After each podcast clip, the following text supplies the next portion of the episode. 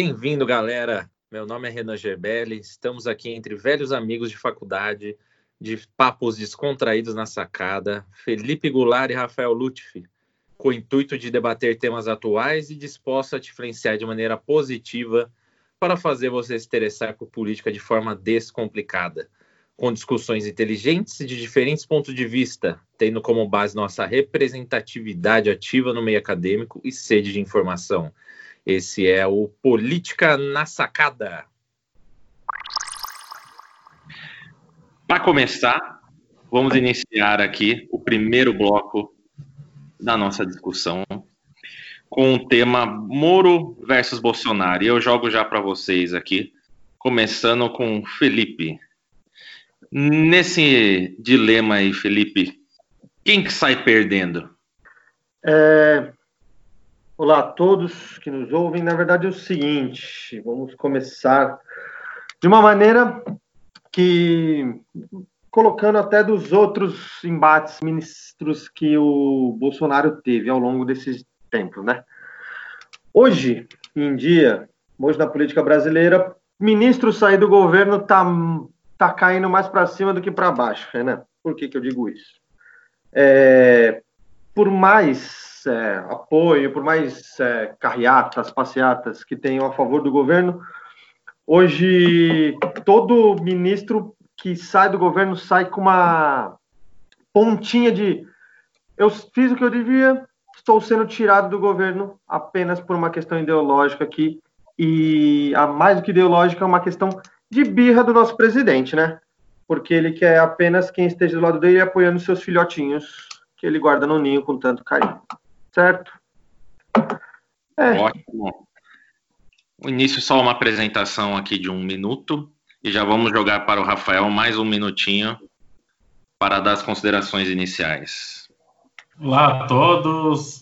Renan, bom, o que acontece? Sérgio Moro e Bolsonaro. É um assunto que, que não me agrada muito, porque eu não vejo muito sentido nesse rumo que o governo Bolsonaro tem tomado. É, nunca fui bolsonarista, mas eu vejo as qualidades de qualquer governo e, até aí o Moro vinha sendo um pilar forte, importante desse governo. É, então ele perde apoio, é, tem uns 30% aí da população que a gente vê nas pesquisas que, independente do que ele faça, vai continuar apoiando ele, é, mas não, não vejo isso para 2022 com bons olhos. Acho que ele perdeu um grande apoio dos outros 30% que ele precisaria para se reeleger. Mas ele já está no segundo turno de qualquer forma, com ou sem Moro. Parece que ele tem o um apoio aí para o segundo turno. Ótimo. O que, que eu vejo aqui, da minha opinião? Eu dividiria em três momentos essa discussão. Primeiro, como estava antes, um governo sólido tendo a presença aí do Moro, igual antes quando tinha também o Mandetta, mas principalmente com o Moro, princípios firmados em anticorrupção. Através, igual vocês comentaram, do, do seu próprio ego e da influência dos seus filhos, Bolsonaro acaba se rendendo a esse incidente aí junto com o Sérgio Moro, que também pelo seu ego e discussões que já teve anteriormente com o Intercept, acaba ficando um pouquinho desestabilizado nessas discussões polêmicas. O fim, eu não vejo nada além da queda do Bolsonaro e do Moro é, junto, tendo um fortalecimento aí da esquerda. Mas agora vamos, vamos ver o que vocês acham em cima disso aí, vamos discutir mais. Vocês acreditam que a esquerda sai ou não fortalecida disso tudo aí? Então, qual que é a minha opinião frente a isso? É, eu acho que ainda é muito cedo para a gente ver um fortalecimento da esquerda, porque o país ainda é, ressente muito o, os danos, a, as, né, as consequências da corrupção e do, dos governos de esquerda dos últimos anos. Eu acho que, na verdade, isso é um ponto de ascensão para um, um novo candidato, para uma nova liderança de direita ou centro-direita, né? Porque o que nos leva a crer assim, que na verdade o, o Moro ele pode agora lançar a mão de uma questão mais política do que ele não queria ou dizia não querer antes, quando era apenas ministro da Justiça. entendeu? Ele pode ser lançado como uma nova liderança para é, enfrentar o Bolsonaro numa possível eleição. Mas o que, que eu acho? Eu acho que o Bolsonaro ele é uma pessoa que ninguém mais precisa bater nele, entendeu? Ele próprio se queima. Eu imagino agora a oposição, eu digo esquerda, pode ser o Haddad que tem aparecido aí, mas principalmente o Ciro, que ele está sendo uma opção da esquerda aí, que ele já ficou, inclusive, bastante bravo na última eleição de não receber apoio do PT, enfim. É, dele se fortalecer e bater exclusivamente no Moro, pegando o intercept, pegando essa índole do Moro de fazer talvez algumas, algumas conversas já intencionais para criar provas. Eu acho que isso dá para bater bastante no Moro e enfraquecer ele para 2022. Eu acho. É, você perguntou se a esquerda sai fortalecida, né? É, eu acho que não, não há espaço ainda para a esquerda é, no Brasil sair fortalecida de qualquer forma. Eles não são oposição, não foram oposição desde o início do governo. A própria oposição do governo Bolsonaro é o próprio Bolsonaro e o bolsonarismo. É, então não vejo a esquerda fortalecida, eu vejo a direita fortalecida, é, agora dividida com, esse, com essa fusão aí do Moro-Bolsonaro, é, mas que deve se centralizar, talvez no Moro, como o Renan disse, isso aí para 2022. Então, eu ainda vejo a direita muito forte, a esquerda sem chance por enquanto. Certo. É, eu acho que assim ainda está muito em a ver, porque ainda não saiu o conteúdo da prestação do depoimento que o Moro teve agora recentemente. Né? Acho que a gente ainda vai aprofundar mais nisso aí de quem vai sair prejudicado ou não. Felipe, alguma consideração antes de finalizar aqui a gente ir para o intervalo? O que mostra que, na verdade, o que o Moro não estava errado é o Rolando ter sido escolhido como novo diretor da PF, né? E estamos de volta aqui com o programa Política na Sacada. Projeto de seguidores, vamos agora falar sobre reabertura da economia. Tantos países aí já retornando, com certo planejamento, dividido em XYZ fases, e com diferentes motivos para voltar ou não. É, Rafael, o que, que você aí tem para falar sobre o tema é, durante um minuto para abrir a fala? Bom, Renan, eu não vou fugir do que diz meio mundo, mais de meio mundo, OMS, o que os países da Europa vêm passando, Estados Unidos, a, Ásia, e a reabertura da economia vai ter que seguir protocolos muito rígidos de distanciamento social, talvez permanente por alguns anos, até 2022, quem sabe, é, de tal forma que a gente comece a usar máscara, assim como o oriental já usa há muito tempo, isso talvez venha agora para a nossa prática aqui do Ocidente, é, e como fica, eu, eu faço só uma, um questionamento de como ficaria a indústria do entretenimento nesse período, né? Show, teatro, cinema, como que fica com esse distanciamento que a gente vai ver pelos próximos meses, talvez anos, né? E essa reabertura vai ter que ser com protocolos rígidos mesmo. É, de qualquer forma, vai acontecer da melhor forma nos próximos meses aí e com todo o apoio do, do pessoal de saúde e segurança para que, que a pandemia tenha fim. Show. É, eu concordo com você nesse sentido da precaução, eu só acho que isso vai se arrastar por longos anos, realmente.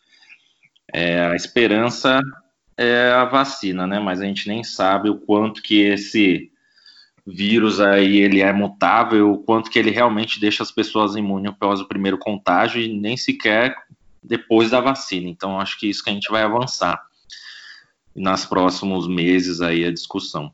Agora, no sentido da reabertura, a gente tem aí os Estados Unidos, eu peguei aqui mais para a gente debater mais aprofundadamente é, os Estados Unidos abrindo em três fases, né, tendo entre elas 15 dias de queda do número de casos. A Alemanha, que ela se baseia já em datas fixas, e o exemplo aqui que a gente tem no Brasil é o Zema, só que o Zema ele está mais preocupado com a parte da economia mesmo. Ele dividiu as quatro fases deles em setores que mais dependem da economia. A saúde ficou um pouquinho de lado aí. É, acho que a gente pode aprofundar, mas essa opção do Zema no Brasil eu acho muito falha. Felipe. Então, na verdade, assim, por incrível que pareça, né, os nossos ouvintes aí vão perceber que eu não tendo a ser mais otimista que os outros dois colegas. Mas nesse caso, eu acho que eu sou um pouco mais otimista, assim. Eu não sei se levará anos. Eu acho que, assim, o que deve ser feito é com cautela, com muito estudo, né? É, a reabertura da econômica, eu acho que tem que ser de uma maneira é, paulatina, tem que ser uma maneira tranquila, levando em consideração o aspecto econômico e o aspecto de saúde, né? Mas eu acho que a mudança que acontecerá não será só para os próximos anos, será uma mudança assim cultural da maneira de se pensar a, o lidar do trabalho, né? Vamos ter uma cultura muito maior de home office, de e de menos aglomerações em estabelecimentos comerciais, essas coisas, mas, enfim, uma tendência é, mundial. Eu acho que nós temos que seguir os países que fizeram de uma maneira um pouco mais é, austera no começo, para poder, no momento que escolher reabrir, reabrir de uma maneira um pouco mais segura entendeu? Se abrir facilmente, a gente vai acabar, que nem os Estados Unidos, batendo um milhão de casos e morrendo mais de 100 mil pessoas. É inevitável. Exatamente. Por isso que eu lendo aqui, eu, com certeza vocês também viram, mas para os nossos ouvintes entender um pouquinho da proposta do Zema, é, no estado de Minas Gerais, ele considerou é, a questão da saúde e da economia, dividindo como baixo risco, médio risco e alto risco. Só que sempre é, ele prevalece a parte da economia como ponto principal, e ele dividiu em quatro ondas. A onda verde, que corresponde a 86% do, de todos os serviços aí, que além dos mercados, pós-gasolina, material de construção, enfim, essas outras coisas, ele vai abrir os bancos, seguro, imprensa, transporte, venda de veículo, enfim. E, e isso ele pede com que tenha apenas duas semanas de uma fase para outra. Então, assim, sem nenhuma base de, de como passar de uma onda para outra, tá? E, e ele pensa sempre no que abrir da parte econômica, nunca considera a saúde. O que, que você. Eu, eu tenho algum plano aqui, uma ideia de como a gente poderia melhorar isso daí, eu quero ouvir de vocês antes. Olha, é, isso eu não acho que ainda haja nenhum plano que seja real e que a gente possa implementar nesse momento. A gente está tentando no mundo inteiro algumas coisas, mas a gente, eu penso isso, por que, que eu falei um pouco mais prolongado esse nosso pensamento e essa nossa crise? Porque no mundo que a gente está, globalizado, a gente nunca viveu isso de uma pandemia se alastrar tão rapidamente. Então, em três meses, um vírus que surgiu na China está no mundo inteiro matando gente. Isso é hoje, mas desde 2000 a gente vem tendo diversas mini pandemias que a gente conseguiu controlar. A partir do momento que isso começa a ficar mais frequente, vai ficar cada vez mais frequente, as medidas de distanciamento, de cuidado com a saúde, vão ficar cada vez mais frequentes na nossa vida. Então é por isso que eu acho que a, a saída da economia passa por um mundo que não que existiu e que não existe mais. É um mundo pós-pandemia, tá? É, eu estou de acordo com o Rafael. É, foi mais ou menos o que eu tinha já falado no, no, no primeiro destaque. Vai mudar a, a cultura econômica e a, a, tendência, espero que a cultura é, higiênica das pessoas, né? A gente tentar trazer para a gente essa questão oriental de se preocupar em não passar para o próximo uma possível doença que eu tenha, né? Isso é muito relevante na cultura deles no uso das máscaras. Mas da economia propriamente dita, como você citou do Zema, o que falta, ele está pensando o quê? O que falta no mundo de pesquisa científica na área da saúde, é, com ainda resultado significante, eles estão colocando no, no campo da economia apenas para tentar é, ter uma abertura ou tentar uma solução. Eu acho que é precipitado. Qualquer atitude hoje é precipitada se for de uma tentando afrouxar isso aí. Ainda não tá, não estamos em tempo de, de frouxidão, É, deixar claro aqui para os nossos ouvintes que eu não sou contra o governo do Zema, na verdade, eu sou fã de várias atitudes dele, inclusive eu parabenizo pela tentativa de criar um planejamento, ao contrário de alguns governadores que simplesmente de forma arbitrária fecham tudo que vê pela frente. Na verdade, eu acho que ele precisa, na verdade, como qualquer bom governante, ouvir as críticas é, construtivas referentes às atitudes dele. A única coisa que eu acrescentaria nessas mudanças de fase dele aí, para essa abertura da economia, seria justamente algum fator relacionado à saúde. Eu acho que ele poderia considerar para troca de fase, ou uma abordagem, por exemplo, em cima dos Estados Unidos, que ele considera a queda no número de casos em 15 dias, apesar que eu acho um pouco falho, eu consideraria é, que ele traçasse essa curva de queda correspondente a cada fase que ele for avançar. Então, ele vai cronometrando o número de casos, calculando, e a partir do momento que ele chega aí num, num nível de contágio acima de 60% das pessoas expostas, ele conseguiria passar para a próxima fase. Eu acho que com isso ele teria um sucesso maior de não perder o controle da saúde dele. Alguém quer falar mais alguma coisa ou vamos para o intervalo? Ô, Renan, só um último ponto aí do Zema, da política específica dele.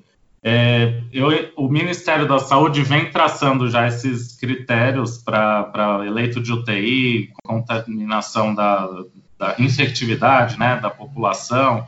Então, isso tudo tem que ser levado em conta, mas o que eu acho que ele quer fazer lá, como você mesmo disse, é apenas olhar para a área econômica e quer abrir o comércio. E aí a gente vê o que acontece, como todas as cidades no mundo que abriram antes da hora ou que nem fecharam, e o que aconteceu depois. Então, se ele fizer dessa forma, a gente já sabe onde vai dar. O que você falou de 60%, o Bolsonaro fala muito disso, da população contaminada, isso leva às vezes ano para chegar. Aqui em São Paulo vai ser feito um estudo agora, eles acham que 10% talvez da população tem. Então você imagina para chegar a 60 quanto tempo a gente demoraria, né? Então a coisa não é por aí. Realmente são vários critérios que são que devem ser olhados, mas eu não acho que o Zema está olhando para eles não. Show de bola. Então vamos para o intervalo para o nosso terceiro e último bloco. Até já. Coronavírus, Covid-19. A prevenção está em nossas mãos. Fala, projeto de seguidores. Estamos aqui de volta com Política na Sacada. Vamos para o terceiro bloco, tá bom demais isso daqui. Terceiro tema, a gente vai debater avanços na saúde na pandemia. Começar com o Rafael aqui. É, Rafael, tá saindo aí constantemente trabalhos envolvendo a hidroxicloroquina, cloroquina. É, recentemente, um, saiu inclusive aí numa das dos jornais principais do nosso país aí referente ao Remdesivir que, que você tem aí traz para gente em relação a essa discussão? Bom, Renan e Felipe, eu é, acredito muito na, na evolução aí rápida da, que a ciência está tendo nesses últimos tempos. Essas crises, assim como as guerras, elas vêm para agilizar as mudanças, as reformas, né, para quebrar vários paradigmas.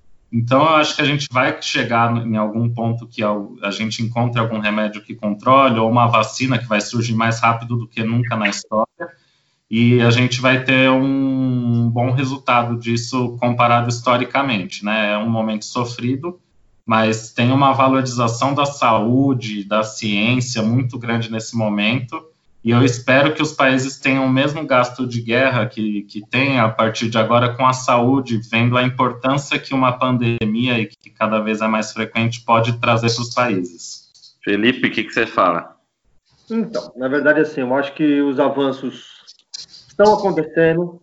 É, isso vai mostrar, na verdade, principalmente para a gente, né, para o nosso país, que é um país que não dá muito valor à, à pesquisa, né, a questão científica em saúde, a importância desse, dessa, dessa parte né, da, da saúde, dessa parte da, da pesquisa em geral, essa parte acadêmica. Por quê? É, as pesquisas estão aí, tem muita pesquisa sendo feita, o problema é que esse, o, é o desconhecimento da, da história natural da doença, né, ainda. A gente, sabe, tem muitas vertentes, quase todo dia sai no New England Journal, que é um grande, é, um grande local de publicação científica, médico-científica, né, para os que não conhecem, é, sobre mais medicações diferentes e tudo mais, né? Estamos avançando aí. É, eu acho que é uma luta diária aí de todos os centros científicos do mundo. Inclusive o Papa, se não me engano, foi ontem ou anteontem que ele fez um pronunciamento, né, pedindo para quem que conseguisse descobrir a vacina é, para o Covid-19 que disponibilize de imediato para o mundo inteiro. E isso acaba levando né, um dilema da pessoa que descobrir, é mérito dele, merece receber quantos bilhões por isso, ou realmente tem que vir primeiro a consciência humanitária e disponibilizar isso para todo mundo, sem pensar no dinheiro, né? O que, que, vocês acham? Eu acho que na verdade é o seguinte: a, a, o avanço científico, o avanço de tratamento, o avanço é, da saúde no mundo todo vai a gente vai ter que fazer o quê? Dar uma mostrar de vez, e essa pandemia está trazendo isso que toda a base científica em saúde precisa de um investimento muito grande, porque sem ela a gente não vai ter como respaldar é, tratamentos, não só do, da Covid-19, como de todas as outras doenças que afligem né, a humanidade aí. Eu acho que o importante é dar valor à parte científica de tudo isso e parar de, de achismo, né? Não dá para a gente tentar tratar com cloroquina sem ter uma significância é, científica por trás disso. Tratar porque acho que devo. É, vou tomar de pirona porque acho que devo. Não é. Isso aí, hoje, essa pandemia também está servindo para mostrar para a gente que o respaldo científico, é, a medicina baseada em evidência, é o que vai ajudar a, a saúde a sempre estar tá um passo, se não à frente, pelo menos junto com a doença, para a gente não precisar sofrer como estamos sofrendo. É, aqui no Brasil a gente já está aí, vamos dizer, com 10 semanas mais ou menos, 9, 10 semanas do primeiro caso. E um pouco depois que vieram já os testes junto com a hidroxicloroquina, cloroquina associada ou não antibiótico, então já surgiram alguns estudos, como por exemplo da Preventicênia, que tem sim suas críticas envolvidas pela vontade deles de fazer com que isso dê certo, porque começaram a utilizar de forma empírica, né? Só que você citou o New England Journal, né? A gente tem que também ficar esperto com alguns trabalhos. Eu vi esses dias um trabalho do New England que ele fez um estudo retrospectivo e mostrando que o uso da hidroxicloroquina, os pacientes morreram ainda mais. Só que um estudo retrospectivo, para quem, quem não, não, sabe, ele simplesmente pegou é, daquele ponto para trás, viu quem utilizou e fez os cálculos. Agora pensa comigo, dessas pessoas que utilizaram a vocês acham que eles utilizaram nas pessoas que estavam bem ou nas pessoas que estavam praticamente indo ao óbito? Então é óbvio que o número de casos de quem usou a hidroxicloroquina ia ser maior em quem não usou. Então a gente também tem que ter um pouquinho de é, análise crítica em cima das coisas que a gente lê, né? Não quero dizer que tenha que usar ou não, mas a gente tem que, a cada estudo que sai, a gente tem que ter uma visão crítica do que vem aparecendo que, que você acha, Rafael? Exatamente, não, não acho que a hidroxicloroquina vai ser salvação de nada. É, pode ajudar em algumas pessoas, quem está na linha de frente aí vê, pode ajudar às vezes na evolução clínica, a gente não tem certeza se é só por causa dela, né? São, é um protocolo todo que é seguido, não é só hidroxicloroquina, é, mas já deu para perceber, o mundo, Estados Unidos é o país que mais estudou hidroxicloroquina desde o início da pandemia e até agora eles não estão usando em larga escala, falando que é o salvador da pátria. Então, é, não vai ser ela e provavelmente nenhum medicamento que a gente tem hoje, gente. Talvez descubra algum e o que eu mais boto minhas fichas é numa vacina em tempo recorde. Meus queridos amigos, chegamos ao fim desse programa piloto do nosso Política na Sacada. Eu tô feliz demais, foi bom demais. Espero que o nosso público tenha gostado. Considerações finais aí de cada um de vocês, 30 segundinhos. Bom, achei é, é, um projeto muito promissor, muito, muito bom fazer. Faz tempo que a gente está querendo fazer projeto desse jeito. É, espero que as pessoas gostem e que a gente consiga é, atingir o maior número de pessoas para mostrar também que é importante conversar, mesmo tendo opinião diferente. Rafael? Bom, queria agradecer o Renan, o Felipe, a todo mundo que está escutando a gente. É, política na sacada é um jeito da gente tentar explicar as coisas difíceis de uma forma mais fácil e espero que a gente tenha conseguido. A gente quer muito o retorno aí de vocês e a gente vai ter convidados também para tratar de alguns temas polêmicos e vai ser muito bacana todo esse retorno. Ótimo, também queria agradecer cada um de vocês e cada um que ouviu e deu play aqui no nosso podcast. Continuem as discussões aí na casa de vocês, na sacada de vocês, é, por via Skype, né? Que hoje em dia não podemos encontrar nossos queridos colegas, mas a discussão não pode parar, porque hoje aqui terminou Política na Sacada. Abraço a todos, tchau!